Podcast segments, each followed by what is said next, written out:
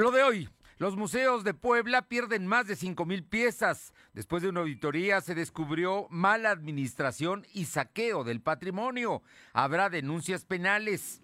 Ante las intensas lluvias de los últimos días, crecen los riesgos de deslaves, inundaciones y desbordamiento de ríos y barrancas. Vecinos de una población impiden el ingreso de actuarios para desalojar a una anciana que fue demandada por sus hijos.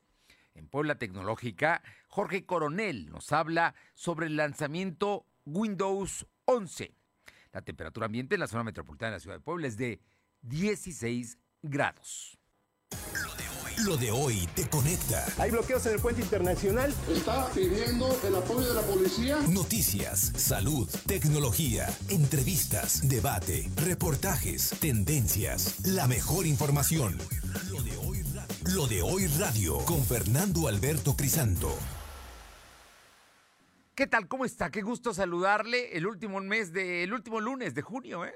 Hoy es día 28 de junio del 2021 y se va, se va este mes. Eh, estamos ya a punto de concluir este, el sexto mes del año. La mitad de 2021 está a punto de terminar y hoy, como todo el fin de semana, bien nos pronosticó Lluvia Sofía Gómez, la eh, eh, investigadora del Cupreder de la UAP, que iba a hacer bajar las temperaturas, iba a llover y no se equivocó. Y mire que ya estamos a lunes y la situación sigue. La temperatura máxima en este momento es 16 grados, cuando normalmente, en un día normal en Puebla, estamos entre 22 y 24, 25 grados. Pues hoy estamos a 16. La gente con chamarras, con gabardinas, con paraguas, pues cuidándose, cuidando la salud, que es muy, muy importante en este momento. Y le comento que la Suprema Corte de Justicia de la Nación avaló, avaló ya eh, la legalización del uso lúdico de la marihuana. Esto acaba de suceder hace unos minutos. Avala ya, retira de la ley de salud que fue aprobada por los diputados artículos, con lo cual está avalando en los hechos el uso lúdico, o sea, eh, deja de ser criminal, deja de perder sanción el hecho de utilizar la marihuana como uso lúdico para satisfacción de quien así acostumbra, ¿no? O le gusta, o lo ha hecho, o, lo hace. Eh, con, este, con esta medida es sin duda una medida trascendente que se da en nuestro país. Le comento que la Suprema Corte de Justicia de la Nación aprobó por mayoría calificada la declaratoria de inconstitucionalidad sobre la prohibición del uso lúdico de la marihuana. Información que, como le comento, está en este momento generándose precisamente en eh, la Suprema Corte de Justicia de la Nación, allá en el Zócalo de la Ciudad de México, donde está la sede del Poder Judicial. Y gracias, gracias a todos los amigos y amigas que nos sintonizan aquí en la capital, en el 1280. Estamos, muchas gracias, es una estación que además cubre toda la zona metropolitana en la ciudad de Puebla en el Valle de Ciudad Cerdán, La Que Buena en el 93.5, en la Sierra Norte. Nos escuchan en Radio Jicotepec en el 92.7 y también en el 570. Y en el sur del estado, La Magnífica en el 980 en Izúcar de Matamoros. También déjeme agradecerle a quienes están con nosotros a través de la plataforma www.lodoy.com.mx y lo hacen también en distintas redes sociales. Pueden encontrarnos en Facebook, en eh, Instagram, en Spotify, en Twitter y también estamos en nuestro canal de YouTube, en todos como LDH. Lo de hoy, LDH Noticias. Ahí no se encuentran. Así es que muchísimas gracias por estar aquí con nosotros. Y vámonos a la información importante porque la verdad el día de hoy se dio a conocer algo que nos debe generar coraje, molestia a los poblanos, y es que el patrimonio de esta hermosa ciudad, el patrimonio que por décadas, siglos se ha ido generando y que hacen de esta una gran ciudad, pues, eh, y que está en más de 20 museos, resulta que estos museos han sido saqueados, mal administrados, incluyendo la Palafoxiana, que es un monumento de la humanidad. Bueno, en todos ha habido verdaderamente una situación atroz. Y el día de hoy se da a conocer resultados de una auditoría que empezó desde principios del año. Silvino Cuate, platícanos y danos los detalles, por favor. ¿Qué tal? Muy buenas tardes. Pues informarte que después de, que, de la auditoría realizada por la Secretaría de la Función Pública sobre los 21 museos de Puebla, se detectó que 5.981 piezas ya se localizaron perdón, se detectó que faltan 5.981 piezas y se localizaron 32.473 piezas que no formaban parte del ah, ah, inventario. A ver, a ver, a ver, Silvino, esto es muy importante para que quede claro. Faltan de la lista que se tenía inventariada, faltan 5.981, 6.000 piezas. Y la mala administración está en que se encontraron 32.473 piezas que no estaban inventariadas. O sea, ¿cómo llegaron ahí? ¿Por qué estaban ahí? ¿Qué valor tienen? ¿Quién sabe de dónde las sacaron? ¿Quién sabe quién las compró? ¿Quién las fue a dejar? Pero son 32 mil. Eso, por supuesto, que no cubre las casi 6 mil piezas que no se encuentran y que nos vas a dar algunos detalles, ejemplos de lo que de lo que alguien se robó, se llevó, o está perdido, o lo cambió de un museo a otro, o vete a saber tú qué hicieron, pero alguien debe de tener en posesión estas piezas. Te escuchamos, Silvino. Efectivamente, como lo comenta la titular de la Secretaría de la Función Pública, Amanda Gómez, eh, informó que en, el primer listado que se había integrado eh, consta de 132.780 piezas. En su parte, el secretario de Cultura, Sergio Vergara, Sergio de la Luz Vergara, dijo que nunca se había realizado una revisión certera del acervo y se tenía considerado solo 132.780 piezas en el inventario. Por ello, para evitar posibles saqueos, se analiza colocar chips a cada pieza existente. Explicó que las piezas desaparecidas pertenecen a nueve museos del Estado, 402 a San Pedro Museo de Arte, 361 piezas en el Museo Regional, Casa de Arfeñique, donde faltan documentación de la época porfiriana, medallas de honor con decoraciones y piezas de cristal. En tanto que 1.981 piezas faltan en el Museo José Luis Bello y González, entre las que destacan la ciudad, piezas de plata como medallones, cálices y monedas. En el Museo Regional de la Revolución Mexicana, Casa de Hermanos Cerdán, desaparecieron 265 piezas.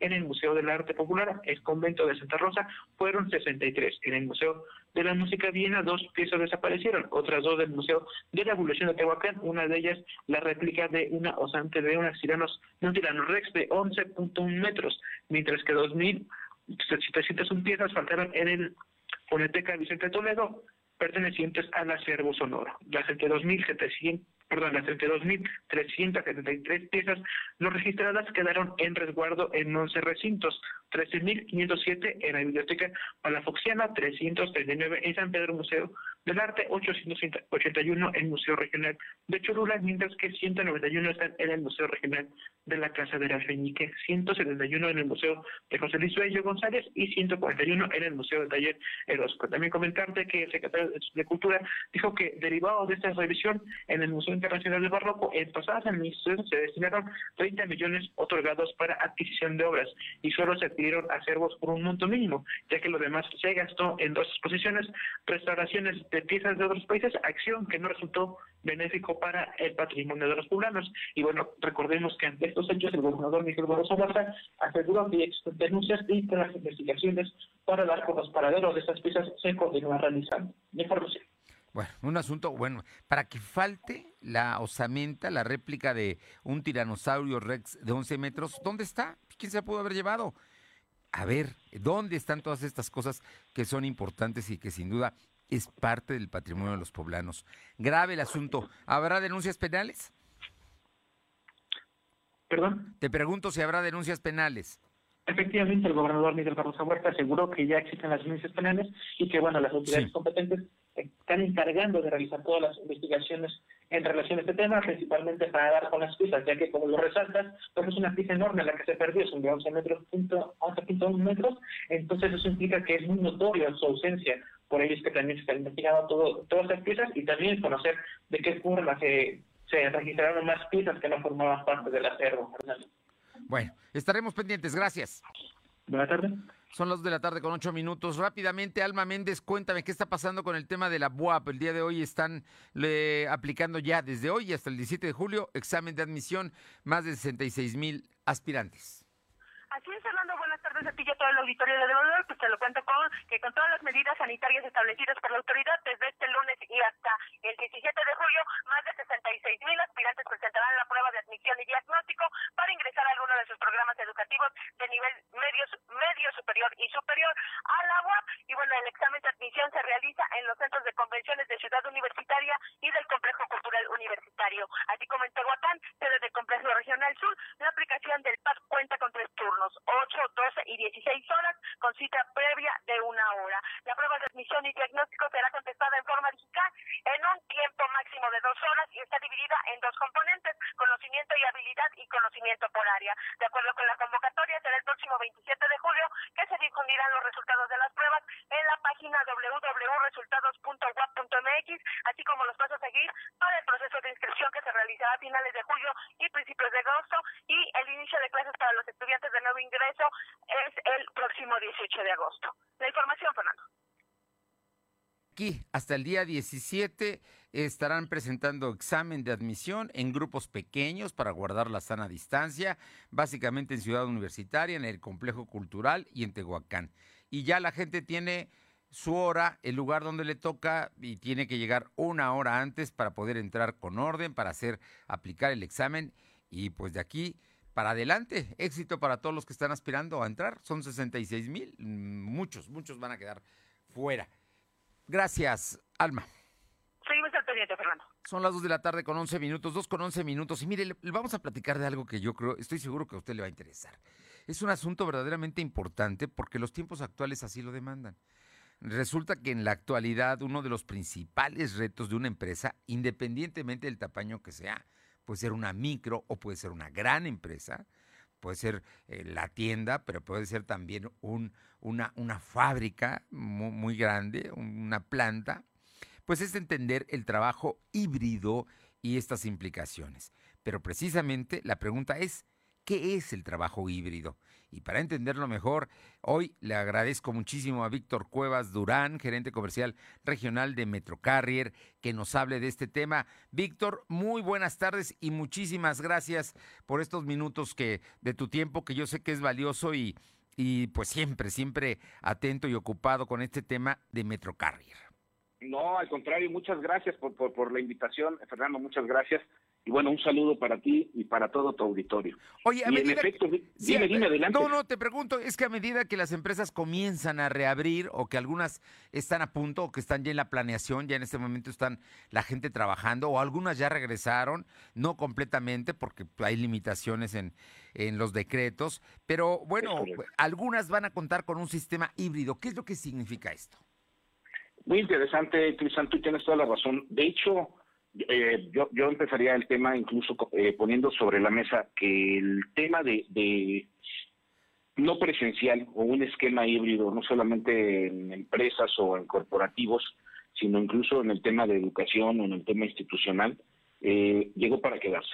Y hoy en día hablar de, de, de cómo tiene que estar preparado una empresa o una institución dentro de ese sistema híbrido, pues habla más que nada de todo lo que se tiene que prever para que la productividad siga, siga manteniéndose, para que la calidad de la educación se mantenga, para que la experiencia de aprender o de sostener un negocio o una empresa no pierda ese, ese objetivo, ¿no? Entonces yo creo sí. que la parte de, de, de un sistema híbrido habla sobre todo de cómo poder equilibrar un, una labor o un procedimiento no solamente de manera presencial, sino que ya sea a distancia o digital o bien de manera física en, en diferentes temporalidades, no solamente se, se, sostenga la operatividad de una empresa, negocio, institución, sino que incluso se incremente y obviamente Bien. estemos adaptados para recibir este tipo de, de, de nuevas tecnologías. ¿no? Eh, digo, yo, yo sé esto que me hablas del trabajo a distancia, es lo que algunos identifican como el home office, que no necesariamente Perfecto. es el trabajo desde casa, puede ser en uno, en otra oficina, en otro lugar, puede ser en otro municipio, por ejemplo, o en otro, uh -huh. eh, pero se puede hacer este, este híbrido, o sea, presencial y también a distancia, como para ir es entendiendo correcto. el asunto. Y aquí, Víctor, yo te preguntaría, ¿cuáles son los servicios de conectividad que puede proveer Metrocarrier a las empresas? Por supuesto, ahí es donde nosotros precisamente considero que somos un factor muy importante en cuanto a la asesoría. No solamente, lo dijiste muy bien al inicio, para no solamente para empresas grandes o grandes corporativos, sino para negocios de todo tipo, pequeños, medianos, instituciones, colegios, etcétera. Eh, ahí es donde nosotros ofertamos servicios para poder interconectar diferentes sucursales de un mismo negocio, eh, para interconectar diferentes dependencias del sector público, para interconectar diferentes subsecretarías o delegaciones de, cualquier índole y de alguna manera utilizar el mejor tipo de Internet para no tener interrupciones, para poder trabajar bajo un ambiente en donde prácticamente sea muy seguro y muy controlado la navegación, a pesar de que tus colaboradores, tus clientes y proveedores estén a distancia o a través de alguna videoconferencia, tengas esa certeza de que esa comunicación está perfectamente blindada, no va a correr ningún riesgo, va a ser a través de enlaces que se generan entre tú y tu cliente, entre tú y tu colaborador, y que bueno, esto obviamente te va a dar la certeza y la tranquilidad de que no va a ser vulnerada. Nosotros ofertamos ese tipo de servicios a través de un sistema muy, muy sencillo que se llama ISA por su nombre, que nosotros lo lanzamos ya hace casi tres años, que es Internet Seguro Administrado. Y este enlace de, de fibra óptica con una administración única a través de nuestro centro de monitoreo, nuestro NOC, que trabaja los 24, las 24 horas, los 365 días del año, es el que permite precisamente ofertar este tipo de servicios, que, hoy en día es, eh, digamos, son servicios de última generación que a nivel mundial obviamente se están propagando precisamente para que las empresas tengan esa tranquilidad y esa certeza. Sabemos que por desgracia la ciberseguridad hoy es un, punto muy, muy vulnerable. Eh, México ocupa el séptimo lugar a nivel mundial de, de países con mayor número de ataques de, ciberseguridad y en Latinoamérica ocupamos el segundo lugar después de Brasil. Entonces, tenemos que estar preparados y precisamente Metrocarrier ofrece ese tipo de servicios, de soluciones, pero sobre todo, y lo más importante, Fernando, antes que nada la asesoría, para poder platicar, para poder ser de una manera no tan técnico, sino más coloquiales con, con, los empresarios, con los dueños de los negocios, etcétera, y poder entender cuál es su operación para que de esta manera nosotros también podamos darles un traje a la medida y hacer el mejor diseño para que ellos puedan estar tranquilos y obviamente puedan regresar eh, a, esa actividad, pero de una manera más productiva y bueno, más efectiva. Eh, estamos platicando con Víctor Cuevas, gerente comercial regional de Metrocarrier. Y yo te, te Víctor, a mí me encanta lo que me dices, pero bueno, me, me, me brinca preguntarte qué tecnologías necesitan tener los empleados para ser productivos, porque luego a lo mejor necesitan una máquina de última generación y eso me puede salir más caro que el caldo que las albóndigas. Eh, fíjate, muy buen punto, este, Fernando, fíjate que realmente con, con equipos muy normales, sin, sin, necesidad de que tengan eh, grandes situaciones, incluso a lo mejor con el que tienen el equipo que tienen en casa, con el que no, laboran ellos normalmente o personal con el que ellos trabajen. Eso es más que suficiente. aquí el secreto es precisamente qué tecnología es la con la que cuenta la empresa o la institución, porque al final del día toda esa tecnología viaja a través de la nube, viaja a través de redes, en donde se blinda precisamente el enlace que se entrega a esa empresa, a esa institución y se interconecta con el usuario, digamos, a distancia o con el colaborador o con el estudiante. Entonces, con, con un sistema, obviamente, sí, de, de, que esté actualizado, pero no necesita un equipo tan sofisticado ni tampoco el software, porque gran parte de esta tecnología viaja a través de fibra óptica, pero del enlace de la propia empresa. Se interconecta, obviamente, con, la, con, con el aparato o con el equipo del usuario se hace, hay un, se llama VPN, que es una red privada entre, entre ambos sitios, y esto, pues al final del día no le afecta al colaborador ni le, ni le, no, no tiene un costo adicional para él, ni tampoco requiere de, gran sofisticación en cuanto al equipo, ¿no? Oye, pero ya, ya, no los dijiste, pero valdría la pena que subrayaras, porque este asunto es muy importante. ¿Cuál es la solución que nos puede ofrecer Metrocarrier en seguridad de la información?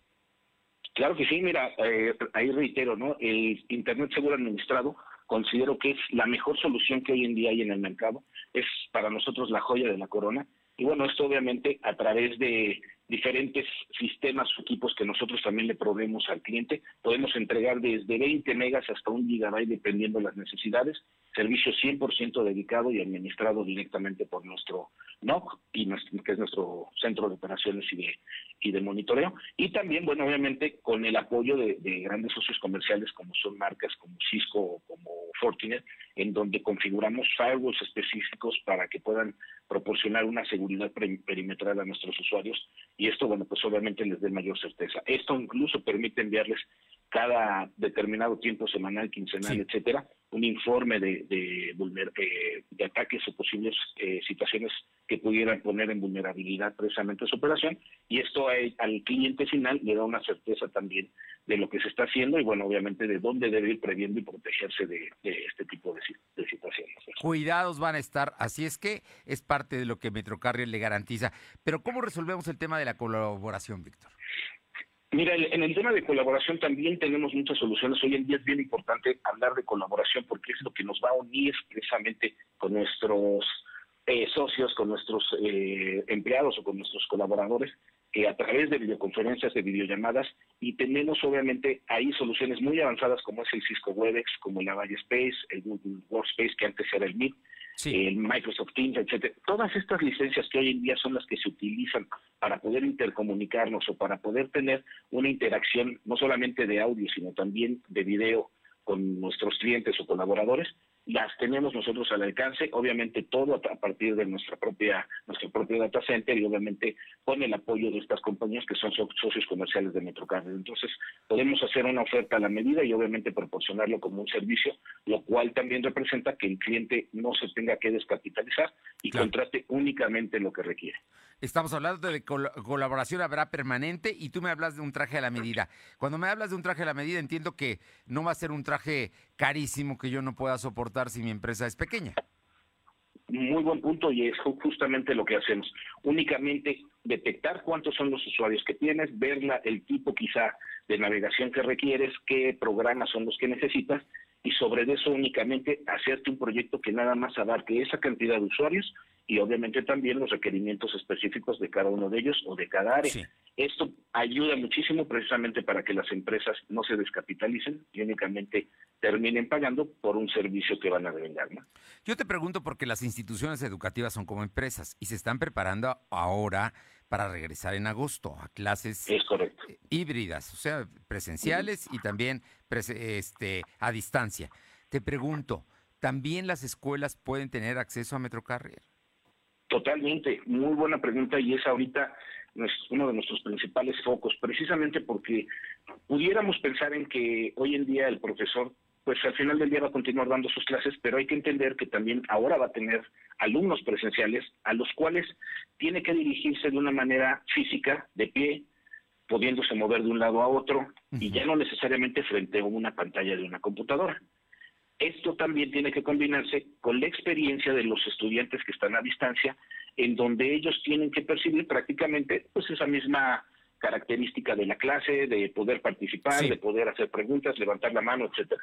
Entonces, para este tipo de soluciones tenemos la solución indicada eh, precisamente para, para que no se convierta en un gasto eh, sin, sin, un verdadero propósito o detalle, sino que hagan la mejor inversión con la mejor solución y los podamos asesorar de cómo se puede llegar a este punto y que no después sea un gasto que al final no, no haya no haya servido realmente para, para el para lo que se buscaba, ¿no? El gasto tiene rendimientos y lo van a comprobar. Precisamente, Víctor, es muy interesante todo lo que acabamos de escuchar. ¿Dónde, dónde los pueden contactar a Metrocarrier para más información? Por supuesto, mira, tenemos un teléfono en donde pueden obviamente hacer las llamadas para que hacer todo el tipo de preguntas y también para que los podamos atender con mayor calma, ¿no? Pero es el 33 96 90 60 00. Tenemos un teléfono también de WhatsApp para mensajes que es el 33 96 90 60 01. Y bueno, tenemos nuestra página de internet www.metrocarrier.com.mx y contamos también prácticamente con presencia en todas las redes sociales, ¿no? En Facebook, Instagram, LinkedIn y Twitter como Metrocarrier nos pueden encontrar, ahí estamos y bueno, tenemos también eh, hay cápsulas muy interesantes de, capacitación de estas nuevas tecnologías, eh, se llaman El Sabor de la Innovación, son pequeñas cápsulas de 3, 4 minutitos donde la gente también se puede ir poniendo al tanto de todo lo que hoy en día representa esta, cerrar esta brecha tecnológica. Pues Víctor, aparte de que me da un gran gusto saludarte, eh, te, te, felicito y yo sé que Metrocarrier es una empresa profesional, seria, que le va a ayudar a muchos precisamente en estos tiempos que son los retos de nuevos, lo de hoy, ¿no? Es lo que lo que están están ustedes eh, ofreciendo como un servicio, como como una oferta y una oportunidad para la gente que está precisamente regresando y requiere tener tecnología a la mano para impulsar sus negocios. Totalmente bien, muy bien dicho, Fernando. Y, y, hombre, agradecerte y también me da muchísimo gusto tener este espacio contigo y con tu audiencia. Te mando un fuerte abrazo y bueno, pues estamos ahí para servirles en cualquier situación que se requiera precisamente para apoyarlos en todo este tipo de soluciones. Metro Carrier, no lo olvide, es un hombre que le va a servir muchísimo. Su teléfono 33 96 90 6000 y el WhatsApp 33 96 90 6001. Víctor Cuevas, qué gusto saludarte. Muy buenas tardes. Igualmente, Fernando, un abrazo para ti, un saludo para toda la audiencia. Gracias. Un abrazo. Son las 2 de la tarde con 24. Lo de hoy es estar bien informado. No te desconectes. En breve regresamos. Regresamos. ¿Mejores herramientas para tu negocio? ¡Ah! Contrata el nuevo paquete de Megacable para tu empresa, con internet ilimitado y dos líneas de teléfono fijo para que siempre estés conectado, juntos a un superprecio. Va, de Megacable Empresas. Siempre adelante contigo. 33 96 90 0090. Tarifa promocional. Soy Cocón. La solidaridad, la participación, la empatía y la tolerancia son valores muy importantes para las niñas y los niños de México. Te invito a participar en la cuarta edición del Tribunal Electoral Infantil 2021. Conviértete en magistrada y magistrado por un día. Escribe un cuento sobre los valores de la justicia y democracia y su importancia para la niñez mexicana. Grábalo en un video y envíamelo. Encuentra más información en esta dirección. Tienes hasta el 31 de julio para registrarte. Tribunal Electoral del Poder Judicial de la Federación. 25 años, protegiendo tu elección. Por haber votado. Tu decisión ha sido tomada en cuenta. Gracias a quienes cuidaron los votos y contaron cada uno de ellos. Gracias a esa tarea ciudadana, nuestra elección tiene certeza. Gracias por hacer de esta elección un ejercicio de inclusión. Y por garantizar nuestra salud durante el proceso. Muchas gracias por hacer de esta la elección más grande de la historia. Gracias por sumarte. Todas y todos hicimos las elecciones. Instituto Electoral del Estado. Lo de hoy es estar bien informado. Estamos de vuelta con Fernando Alberto Crisanto. La tecnología es lo de hoy. Mantente conectado. Bien, y está con nosotros Jorge Luis Coronel. Siempre es un gusto saludarle. Eh, Jorge Luis Coronel Fuentes, profesor investigador del Tecnológico de Monterrey, eh, Campus Puebla y consultor en marketing digital. Hoy, en Puebla Tecnológica, Jorge Luis Coronel nos habla sobre el lanzamiento de Windows 11. ¿Sí? Ya es el Windows 11. Buenas tardes, Jorge Luis. Amigos de lo de hoy, como siempre, un placer saludarles. Mi nombre es Jorge Coronel y aquí en Puebla Digital, pues hoy estoy para conversar contigo sobre un lanzamiento que se acaba de hacer. Se acaba de hacer la semana pasada el lanzamiento de Windows 11 y bueno, aquí te recomendamos, aquí te damos algunos comentarios y te recomendamos que tienes que tomar en cuenta para instalarlo en tu equipo si es que así lo quieres hacer. Bueno, pues de entrada, el jueves pasado eh, Microsoft lanzó este sistema operativo Windows 11 que supone un rediseño del sistema y su eficiencia. Eh, no obstante, esta versión demanda eh, como requisitos mínimos para que tu equipo pueda actualizarse eh, un sistema mm, de chip SoC, es decir, un procesador de 64 bits con una frecuencia al menos de 1 GHz, así que tenga esté trabajando en GHz, dos o más núcleos y una memoria RAM de 4 GB. Eso es muy importante, una capacidad interna de 64 GB o más para el almacenamiento. Y también exige un, firmware llamado Wi-Fi con Secure Bot, que es un módulo de plataforma para que se asegure la conexión y no tenga ningún problema. Y una resolución de 720 píxeles. Estos nuevos requisitos mínimos que exige Windows 11 impedirían que los equipos puedan actualizar esta versión, quienes no lo tengan, pero puedan uh, para que lo puedan saber, este hay una herramienta que Windows ha lanzado o que Microsoft ha lanzado que se llama PC Health Check para comprobar si tu equipo es disponible con esto. Evidentemente hay que ir al sitio oficial de Windows, buscar la parte dedicada al, al hay que ir al sitio oficial de Microsoft, buscar la parte dedicada a Windows, que es el sistema operativo, y ahí podrás encontrar estos detalles. Bueno, en teoría es un equipo, es una, una reforma interesante, bastante poderosa, que va a aprovechar sobre todo la integración de los equipos. Así que, bueno, pues ojalá, ojalá te sirva y ojalá tú lo puedas instalar. Hasta aquí lo que tenemos en el Puebla Digital para hoy. Pásenlo muy bien. Les recuerdo, mi nombre es Jorge Coronel y nos vemos y nos escuchamos la próxima. Muchas gracias, Jorge Luis Coronel. Importante, ¿eh? Windows ya, el 11. ¡Wow! ¡Qué rápido, qué rápido va! Corre la tecnología. Bueno, vámonos con Paola Arocha Atlisco para un tema verdaderamente que nos debe preocupar. Es una casona del siglo XVI. Sí, pero es una casona que está abandonada en el centro de Atlisco. Si no estoy mal, Paola, me, me, corriges dónde se, ubica y, y, que pues está en el corazón de, de Atlisco, si no estoy mal. Y, y, bueno, dinos la situación triste que enfrenta esta, esta casona allá.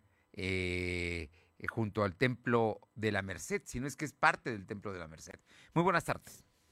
¿Qué tal? Muy buenas tardes. Y sí, efectivamente, esta casona que ubica gran parte del el templo de la Merced aquí en el municipio de Atlisco, prácticamente a escasas dos calles del zócalo de la ciudad, pues está en total abandono después del sismo del pasado 2017. Y es que este lugar, considerado eh, por el INA como uno de los lugares más importantes y sobre todo del siglo XVI, pues está en completo abandono. En el lugar se puede ver eh, desde basura, desde mm, eh, ropa de, personas que habitan este lugar, indigentes, hasta los mismos indigentes que pues están dentro de este lugar durmiendo, pasando la noche, pues está prácticamente en completas ruinas. Tuvimos la oportunidad de entrar a este punto porque hasta hace algunas semanas había un, una puerta que eh, bloqueaba la entrada a este lugar, pero han sido los mismos eh, vándalos, los mismos eh, indigentes quienes han quitado esta puerta y han tenido acceso a este este,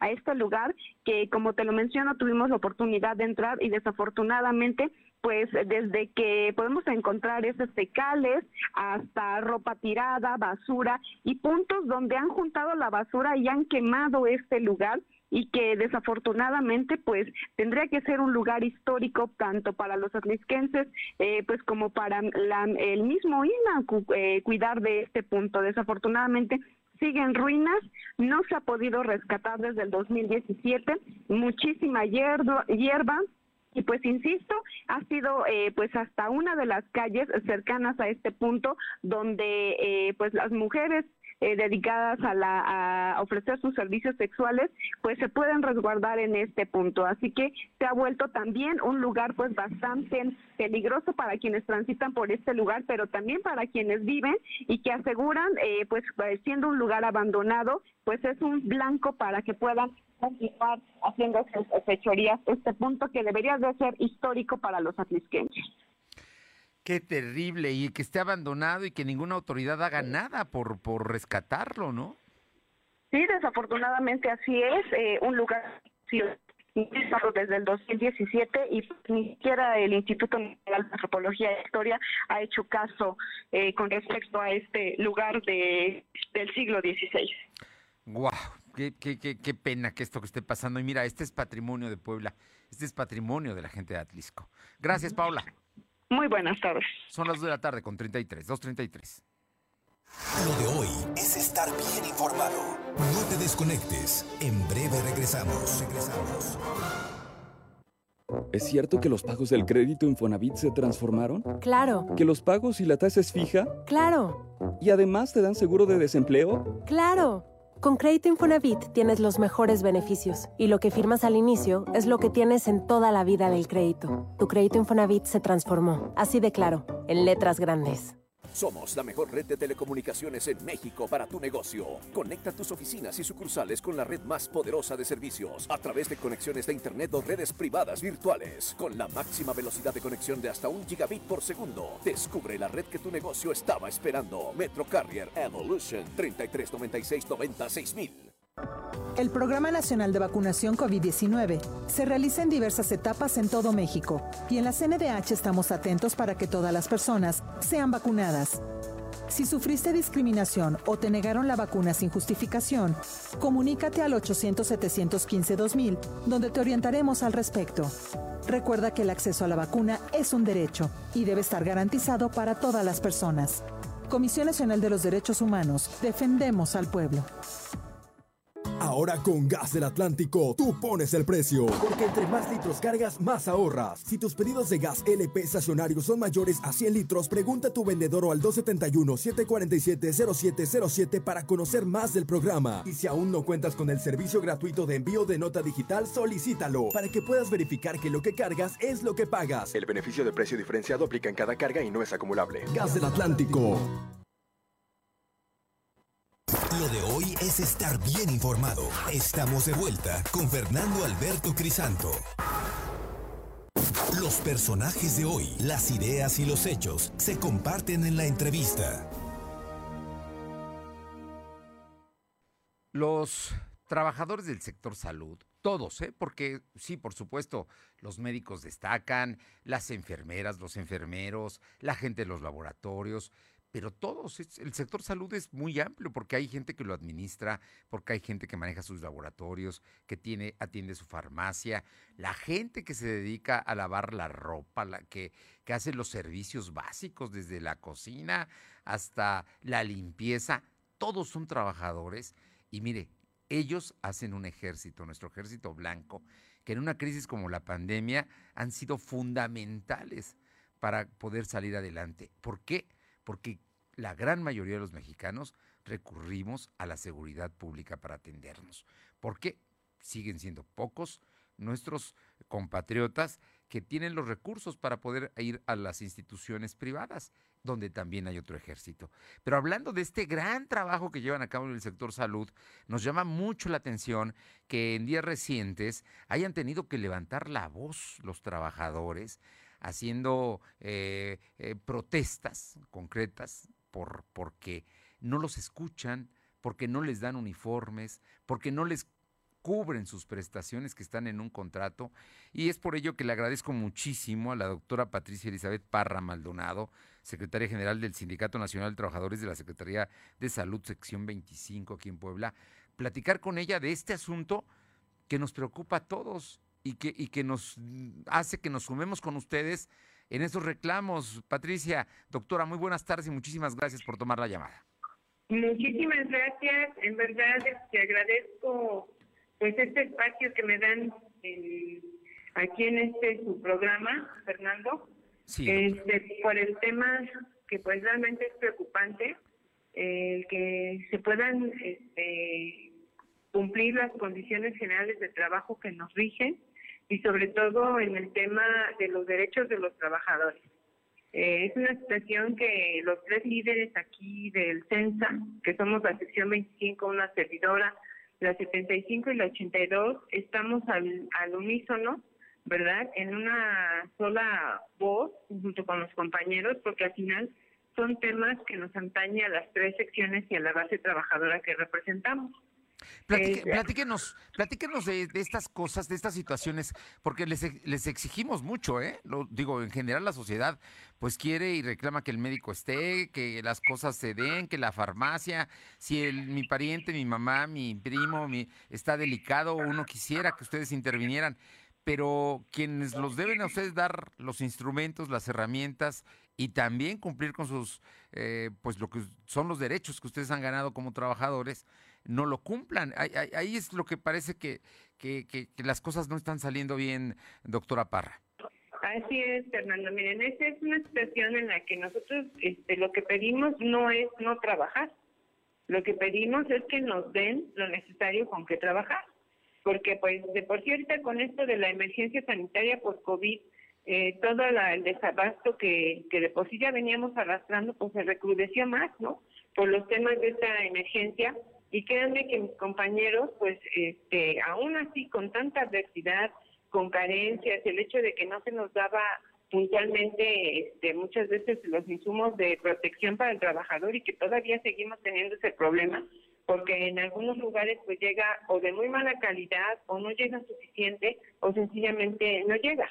Y los, y los trabajadores pues durante toda esta pandemia han mostrado más que una forma de fraternidad solidaria porque son, son profesionales de la salud que en verdad están comprometidos con este, la entrega día a día del trabajo y somos los que realmente directamente la población nos reclama. ¿no? Que porque si el tiempo de espera es tardío, que porque si tienen que comprar los, los, los pacientes o los familiares que los guantes, que las gasas, inclusive estructuras, porque eso sigue pasando.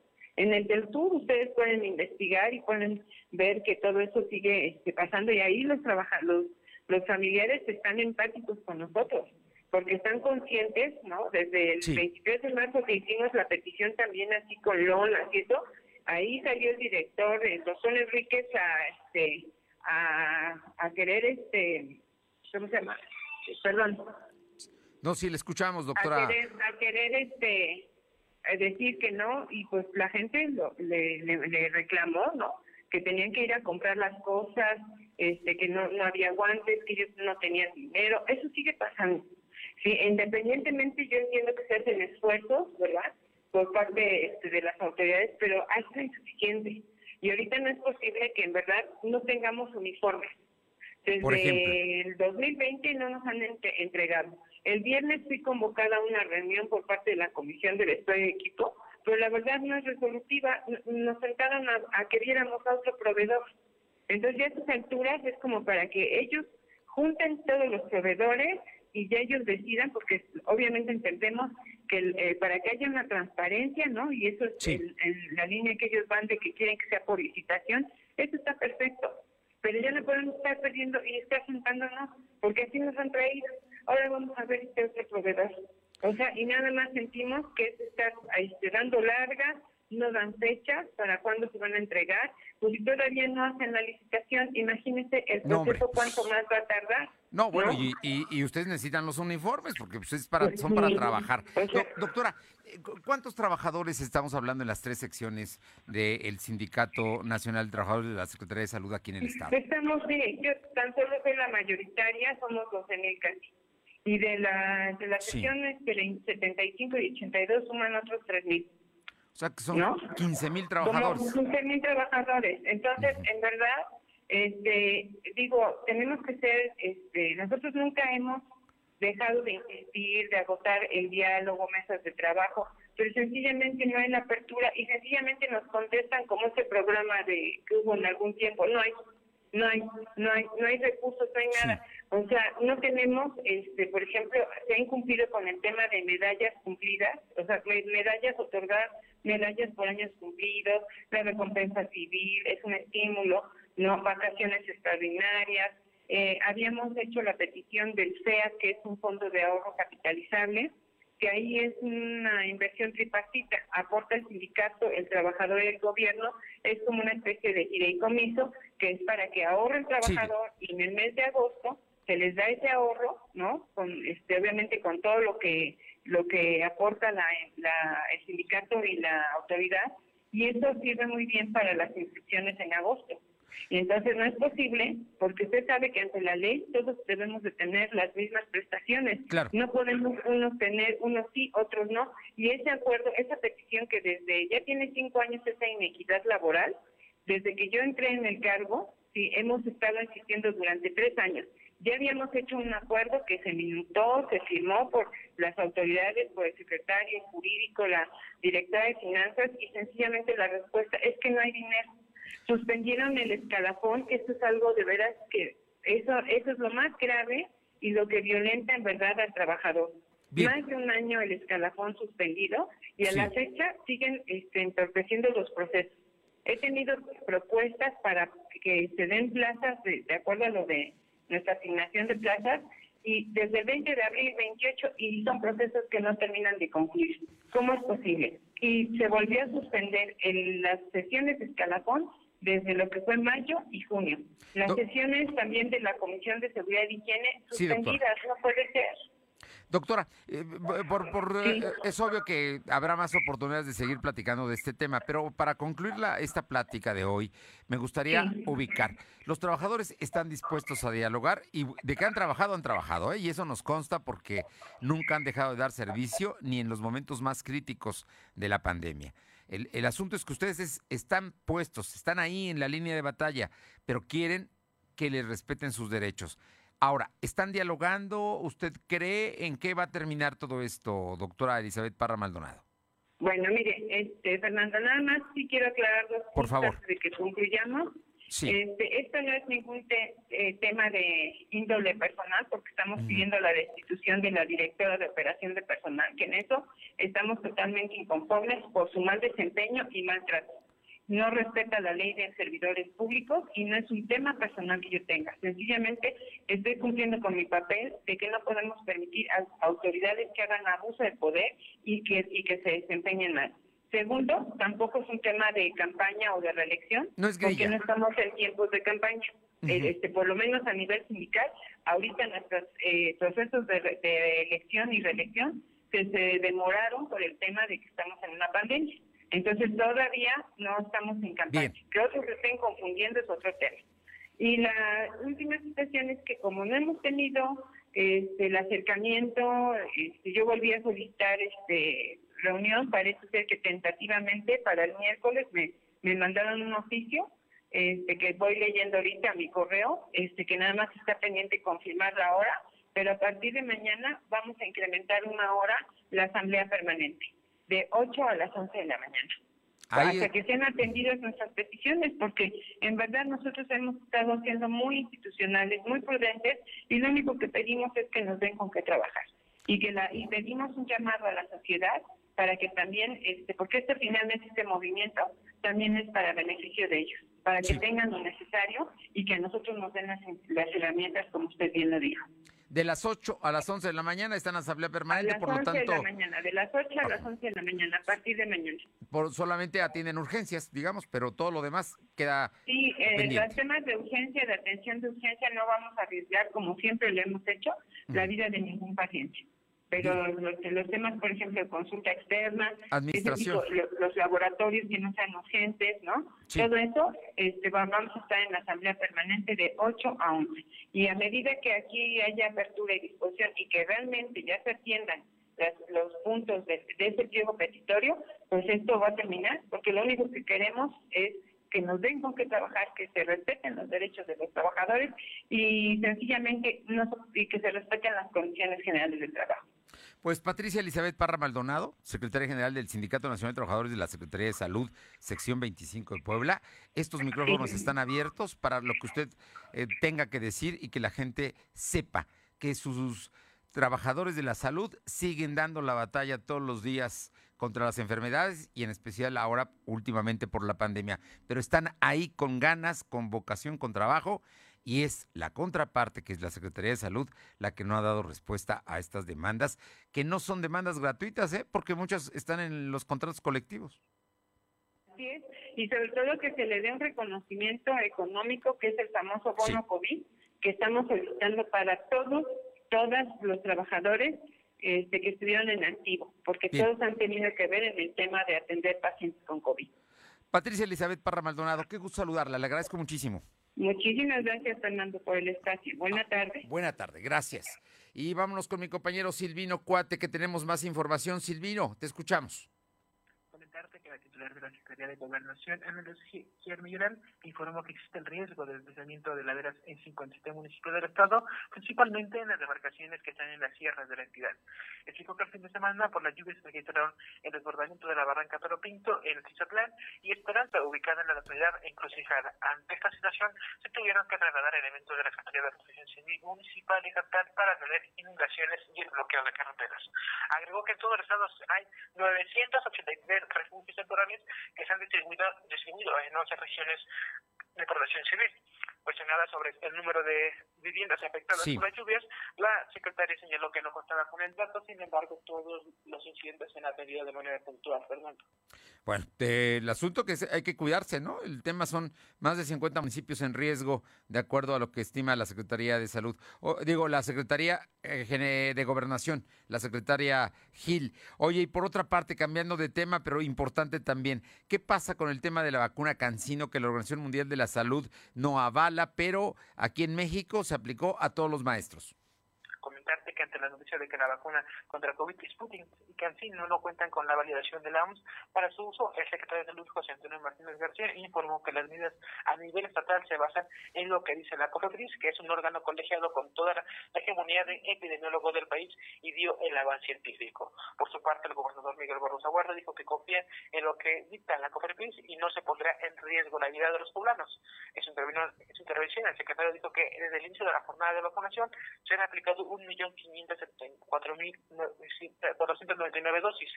También sí. comentaste que cuestionado sobre si estuvieron vacunando a personas de 30 años, el secretario comentó que no cuenta con la información. Sin embargo, ya se levantó un acta para que se haga una investigación correspondiente, puesto que no eran a las personas que tenían que estar vacunando en estos momentos, Fernando. Eso sucedió el día sábado, concretamente allá en el segundo regimiento, en la zona militar, ¿no? Y el tema de que eh, estaban diciendo que podía cualquiera irse a vacunar, eh, llegaron creo que hasta las 12 de la noche, siguieron porque había vacunas suficientes y no había gente. Entonces esa fue la razón, pero dicen que algunos de 30 fueron vacunados. Te agradezco mucho. Buenas tardes. Gracias. Y vámonos con mi compañera Alma Méndez, que tiene más información. Alma, el tema de la creación de empleos en el sector textil, muy poquitos, ¿no? Así es, Fernando, pues comentarte que de enero a mayo se han creado solamente 539 empleos en el sector textil y la confección en el estado de Puebla. Pues tuvo una caída en sus ventas del 70%, provocando afectaciones, informó la presidenta de la industria de la confección al interior de la de, de la Canacintra Capítulo Puebla, Laura Pérez. Durante rueda de prensa virtual señaló que durante febrero, marzo y abril se había creado un poco más de 6.000 empleos en el estado. Sin embargo, para el mes de mayo se perdieron nuevamente 1.800 empleos y en total en el estado de Puebla en de enero a mayo del presente año se han creado solamente 539 empleos. La información, Fernando. Bien, oye, por otra parte, tema importantísimo. El día de hoy el secretario de Educación, Melitón Lozano, hizo planteamientos ya muy claros. El regreso a clases en Puebla es igual que en el resto del país, el 30 de agosto. Aquí en Fernando comentarte que el titular de la CEP en Puebla, Melitón Lozano Pérez, dio a conocer que para un regreso a clases seguros el próximo 30 de agosto se preparar las condiciones de familias, por lo que del 11 al 14 de agosto habrá reuniones de comités de padres de familia y faenas de limpieza. Si bien dijo existe disposición por parte de los padres de familia para regresar a clases presenciales, eh, sin embargo también existe incertidumbre porque no quiere que sus hijos salgan contagiados, por lo que señaló que es importante trabajar en equipo para tener una certeza de que están tomando las medidas preventivas necesarias, como evitar mandar a los niños eh, enfermos, además de los que los planteles contarán con dos filtros sanitarios a la entrada de la escuela y en el salón y se plantea una convivencia responsable al interior de las escuelas como horarios de receso escalonado. La información, Fernando. Gracias, hacemos una pausa y regresamos. Tenemos más información. Son las 2 de la tarde con 51. Lo de hoy es estar bien informado. No te desconectes. En breve regresamos. Regresamos. En Gas del Atlántico nos comprometemos contigo. Llevamos tu pedido pesado hasta tu hogar con nota física y digital, asegurándote el peso completo. Y si no pesan tu tanque, el contenido es gratis en tu próxima compra. Recuerda que también tenemos para ti el azulito seguro y rendidor. Encuéntralo en tu tiendita o punto de venta más cercano. Pedidos al 271-747-0707. Gas del Atlántico. Cada segundo en algún lugar, alguien necesita sangre. En situaciones de emergencia como la actual pandemia de COVID-19, todas y todos debemos tener acceso a transfusiones de sangre segura cuando se necesiten. Tu donación puede salvar tres o más vidas. Infórmate al número 55 63 92 22 70. Dona sangre por amor a la vida. Centro Nacional de la Transfusión Sanguínea. Secretaría de Salud.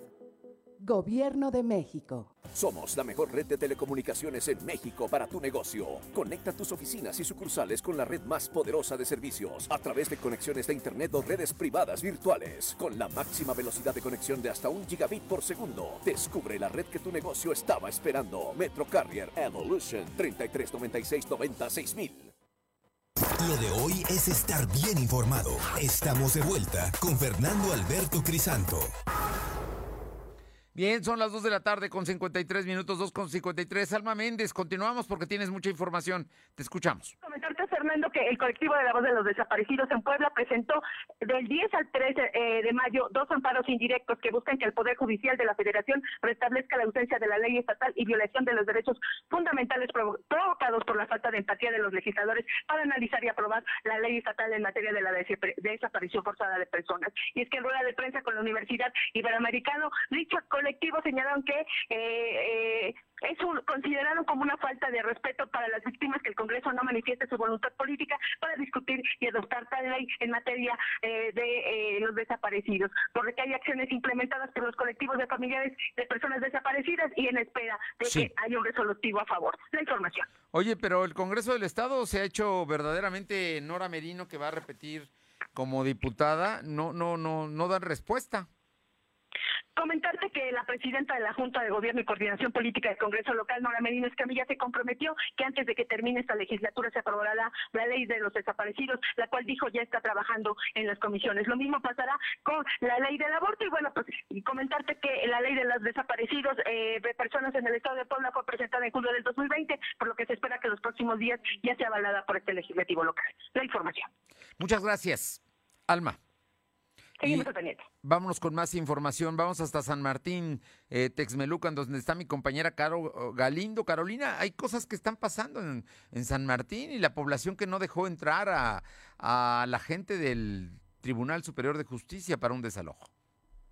En San Salvador el Verde, Fernando, comentarte que de nueva cuenta vecinos de esta comunidad, de esta eh, de este municipio en específico de la Junta Auxiliar de Salud Castel Grande impidieron por segunda ocasión el desalojo de María Gloria Mena Pérez, que es una mujer de la tercera edad, Roberto, a quien sus hijos demandaron, dos de sus hijas la demandaron y le están pues exigiendo que salga de la casa que ella pagó junto a su marido que ya pues ya no vive, las hijas se aprovecharon de que el esposo estaba prácticamente en el lecho de muerte, lo obligaron a firmar y hoy quieren desalojar a su mamá, sin embargo los vecinos de San Lucas el Grande lo volvieron a impedir. Bueno, pues ahí está la gente que no quiere porque cree que es una injusticia, ¿no? Y no dejaron entrar a, a, los eh, empleados que iban a hacer el desalojo, ¿no? Precisamente. Oye, y por otra parte, ¿qué pasa en el área de seguridad pública de San Martín?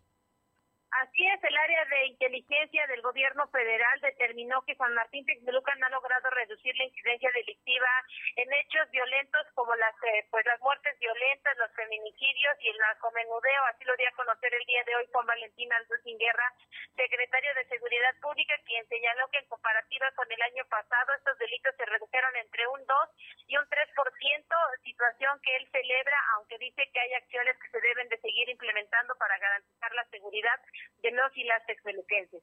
Muchas gracias. Gracias. Vámonos ahora a Atlisco nuevamente con Paola Aroche. Eh, Paola, hay noticias del Atlis Cayotontli. Así es, ¿qué tal? Muy buenas tardes. Y en efecto, este año, pues desafortunadamente ya sería el segundo año consecutivo que no se llevaría a cabo el Atliscayotontli aquí en el municipio de Atlisco. Hay que recordar que el Atliscayotontli prácticamente sería eh, lo que es la fiesta chica del municipio de Atlisco y que, eh, bueno, pues congrega a lo que son danzantes, por ejemplo, las chinas, los charros de a pie, las... Este, los mismos tecuanes, los voladores de, eh, de, de, lo que es de Pues varios, varios eh, danzantes se congregan en lo que es el municipio de Atlisco para iniciar prácticamente con lo que son las fiestas en este lugar, el y Desafortunadamente no se vaya a llevar a cabo como hasta hace dos años, antes de la pandemia, pero Minerva Esquiabón, eh, quien es presidenta de este de, la Asociación Atlisca Tontli, mencionó que se buscará eh, pues una aprobación por parte del gobierno del estado, pero también por parte del gobierno municipal para que se pueda realizar un recorrido por las por las principales calles de este municipio, como lo que se viene realizando en lo que es el convite, la invitación a lo que es la fiesta del municipio de Atlisco para probablemente terminar en el zócalo de la ciudad y ahí presentar algunas danzas, no el evento tan grande como se esperaba pero sí eh, pues algo algo representativo. Y es que pues no se encuentra todavía listo el lugar lo que es la plazuela del Cerro de San Miguel para realizar estas danzas eh, debido a los trabajos que todavía se están realizando por parte del gobierno del estado y con lo que se ha encontrado por parte del Instituto Nacional de Antropología e Historia es por ello que se ha retrasado pues esto. y lo más probable es que tampoco se pueda realizar lo que es el Hueyatliscayot así que para el próximo 5 de septiembre ya se están preparando por lo menos sí se estaría realizando lo que es el convite, la invitación, lo que es el recorrido por las principales calles del municipio de Atlisco a lo que es el Atliscayotontli. Muchas gracias. Buenas tardes. Le comento que el huracán Enrique de categoría 1 en la escala de Zafir Simpson se localiza frente a las costas de Jalisco y Nayarit y está ocasionando lluvias puntuales torrenciales, vientos muy fuertes y olaje elevado sobre el occidente y sur de la República Mexicana. Esto nos toca Puebla, por eso el mal tiempo, por Enrique. Vámonos con Luz María Sayas. Muy rápido, Luz María, tenemos unos segundos, pero es un asunto importante porque hoy, hoy precisamente se celebra el, el Día del Orgullo eh, Lésbico, Gay, Transgénico, Bisexual sexual. Cuéntanos, y allá en Chalchicomula de Sesma hubo una marcha, la primera que se da de este tipo. Así es, Fernando. Muy buenas tardes para ti, nuestros amigos de LODE. Te comento que en el marco del Día Internacional del Orgullo LGTB, este domingo 27 de junio, por primera vez, se llevó a cabo una marcha en Tetlán con el objetivo de respetar sus derechos y no ser discriminados por la sociedad. Es importante recalcar, recalcar que en esta marcha por las principales calles del municipio, entre sus actividades se sumaron las mamás y familiares amigos con un solo objetivo, que la ciudadanía los respete y no ofenda a las personas que tienen alguna preferencia por su mismo sexo. Charlie Córdoba, representante de la comunidad Axel del municipio de Tlachichuca, comentó que es de gran importancia Sí. que las mamás apoyen y les den el valor que los merecen, aunque los papás u otros familiares estén en desacuerdo. Parte de las actividades se llevaron acá en Ciudad Cerdán, Fernando. Gracias. Y antes de terminar, le comento que generaliza la Suprema Corte permisos para el consumo recreativo de la cannabis. Solamente será para las personas mayores de edad, pero se está quitando la criminalización al consumo eh, lúdico de la marihuana como un hecho histórico para nuestro país. Y también le, le voy a comentar que exigen en el Congreso indagar la gestión de Serranía, la directora del metro, que pues renunció finalmente. El día de hoy fue separada de su cargo y, al, bueno, le comento que eh, resurge España y se mete a los cuartos de la Euro 2020. Gracias por haber esta- estado con nosotros. Estamos arrancando semana. Mañana tenemos una cita aquí en punto de las 2 de la tarde. Que tenga feliz semana. Nos encontramos mañana. Gracias. Fernando Alberto Crisanto te presentó Lo de hoy radio. Lo de hoy radio. Te esperamos de lunes a viernes, de 2 a 3 de la tarde por esta frecuencia, en la cobertura más amplia a nivel estatal. Y síguenos en internet www.lodehoy.com.mx y en nuestras redes sociales como arroba LDH Noticias. Lo de hoy radio.